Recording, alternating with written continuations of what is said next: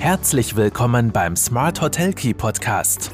Von den Besten lernen, Akzente setzen und in die Umsetzung kommen. Smart Hotel Key und du hast immer den richtigen Schlüssel in der Hand.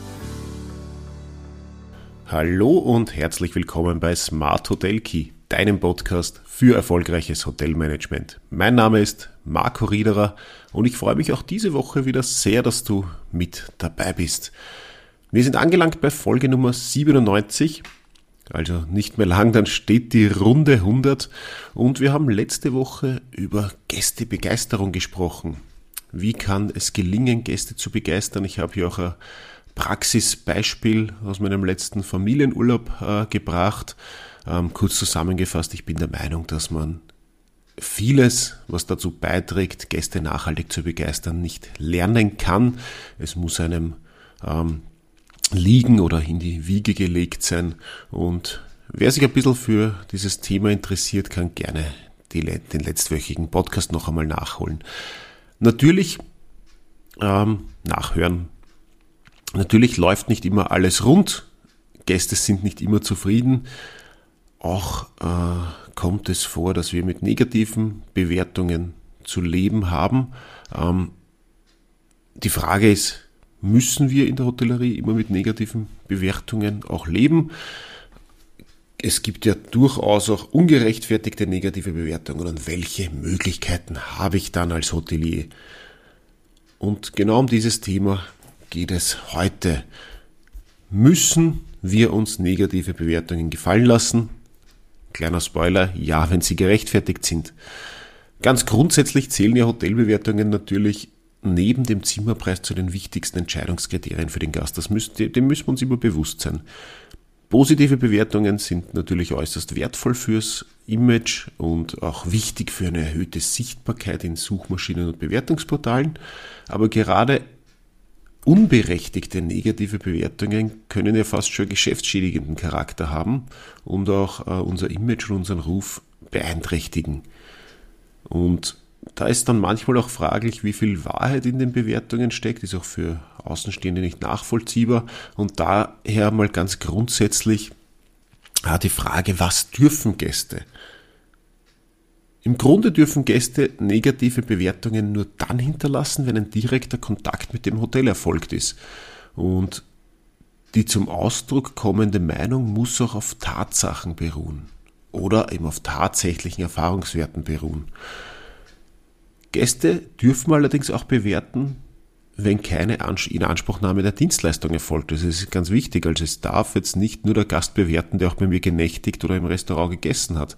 Aber beispielsweise, wenn das Hotel äh, nicht telefonisch erreichbar äh, war oder Gäste aus nicht nachvollziehbaren und unsachlichen Gründen äh, eine Buchung, eine Bewirtung, der Zutritt verweigert wurde, dann ist eine negative Bewertung auch gerechtfertigt.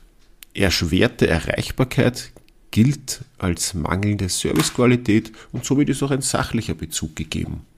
Bei Bewertungen geht es um nichts anderes als die Beurteilung nach äh, Kreditschädigung und Ehrenbeleidigung. Das heißt, die Rezension muss inhaltlich richtig und nachvollziehbar sein.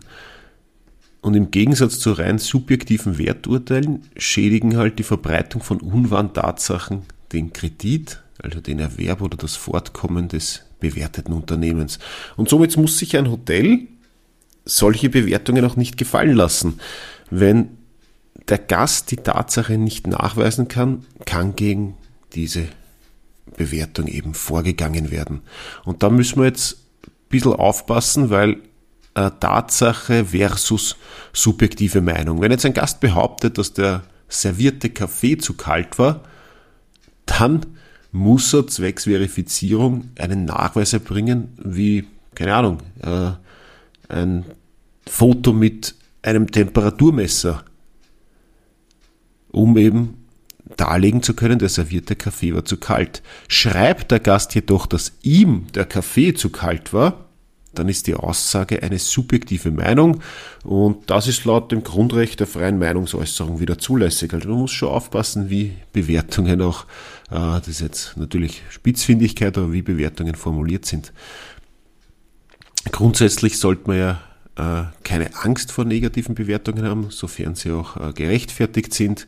Äh, Im Einzelfall sind die auch kein Weltuntergang. Wenn der Großteil meiner Bewertungen, der Großteil der Gäste positive Erfahrungen teilt, dann sind einzelne negative äh, Bewertungen äh, vernachlässigbar, dann können wir darauf reagieren. Äh, wie man auf Bewertungen reagiert, wie man mit Beschwerden umgeht, dazu habe ich schon eigene Podcasts aufgenommen. Heute geht es ein bisschen darum, was du machen kannst, was das Hotel machen kann bei Falschbewertungen, also bei solchen sogenannten Fake Reviews.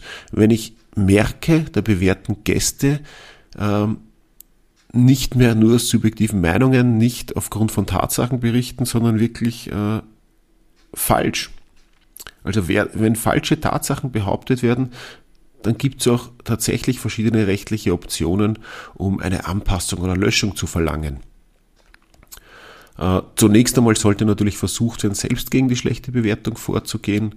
Ähm, und natürlich, nachdem eine Löschung länger dauern kann, der erste Schritt muss immer sein, ähm, vielleicht nicht sofort aus der Emotion heraus, sondern mit ein bisschen Abstand auf die Bewertung zu reagieren, zu antworten, um auch öffentlich zu zeigen, dass es hier anscheinend Missverständnisse gegeben hat oder eben sogar eventuelle Schädigungsabsichten aufzuzeigen. Unwahre negative Kommentare können allerdings eben auch auf den Bewertungsplattformen gemeldet werden. Ähm, das Entfernen ist zwar oft nicht sehr erfolgsversprechend, sollte aber immer als erster Schritt äh, probiert werden. Ja, das geht sowohl bei Google-Bewertungen, dort kann man äh, die, die Bewertungen löschen, kann, löschen lassen, wenn sie gegen Google-Richtlinien oder geltendes Recht verstößt. Ähm, da gibt's dann die drei Punkte neben den Bewertungen, wo man auf Rezension melden klicken kann. Äh, ich schreibe euch das eh noch dazu, dann im Artikel dazu. Auch im Trip, äh, bei TripAdvisor kann man Bewertungen melden. Da muss man dann ein Formular ausfüllen und den Grund angeben, warum der Review entfernt werden soll. Und das funktioniert auch ähnlich bei anderen Bewertungsplattformen. Äh, bei Facebook und Instagram kann man die Bewertungsfunktion einfach komplett deaktivieren, um gegen unerwünschte Bewertungen vorzugehen.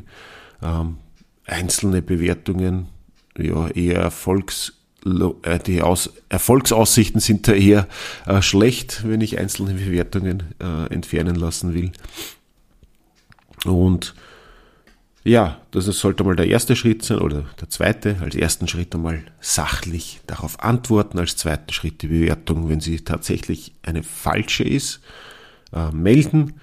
Und wenn dann nichts passiert, äh, dann kann man natürlich immer noch mit einem anwaltlichen Schreiben den Druck auf die Plattformbetreiber erhöhen und die Prüfung der unwahren Rezension auch erreichen.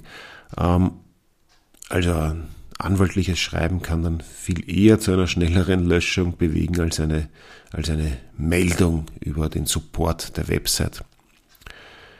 Wenn jetzt der Verdacht besteht, dass negative Bewertungen von Personen stammen, die gar nicht in Kontakt mit dem Hotel standen, dann kann auch das überprüft werden. Hat der Gast in seinem richtigen Namen kommentiert, dann kann relativ leicht äh, äh, abgetestet werden, ob dieser Gast in der Gästekartei tatsächlich vorhanden ist. Äh, wenn der Name unbekannt oder nicht öffentlich ersichtlich ist, ja, dann kann man mal mit der Vertriebs- oder Bewertungsplattform oder muss mit der Vertriebsbewertungsplattform direkt Kontakt aufnehmen. Ähm, die Portalbetreiber sind aber nicht verpflichtet, jetzt die Nutzerdaten herauszurücken. In jedem Fall sollte mal, wie gesagt, professionell reagiert und dem Verfasser äh, geantwortet werden. Und ja, im Idealfall einmal zuerst zunächst auffordern, bitte den Sachverhalt genauer zu erklären. Also, lieber Gast, vielen Dank für deine Bewertung. Äh, wir sehen das anders. Kannst du, kannst du vielleicht kannst du vielleicht genauer erklären, was hier schiefgelaufen ist? Äh, wichtig ist, dass man da nicht, wirklich nicht emotional äh, wird. Das gibt dann auch wieder ein schlechtes Bild für etwaige andere potenzielle Gäste, die die Bewertungen, vor allem die Antworten auf die Bewertungen auch lesen öffentlich. Ähm, aus der Praxis heraus muss man schon sagen, dass sehr oft die Löschung von sogenannten Fake Reviews tatsächlich erst passiert, wenn die äh, Portalbetreiber mit anwaltlichen Schreiben konfrontiert sind. Und das macht die Sache natürlich für uns jetzt nicht unbedingt äh, leichter. Ähm, also ja, es gibt natürlich rechtliche Möglichkeiten, um gegen Fake-Bewertungen, um gegen tatsächliche Falschbehauptungen vorzugehen.